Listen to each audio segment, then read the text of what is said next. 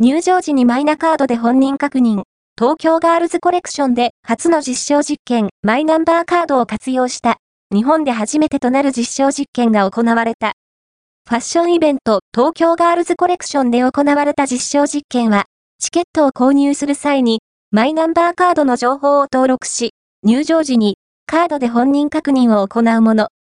チケットの不正転売の防止に向けた、日本では初めての試みで、デジタル庁は、今後、多くのイベントでマイナンバーカードが活用されることを期待したいとしている。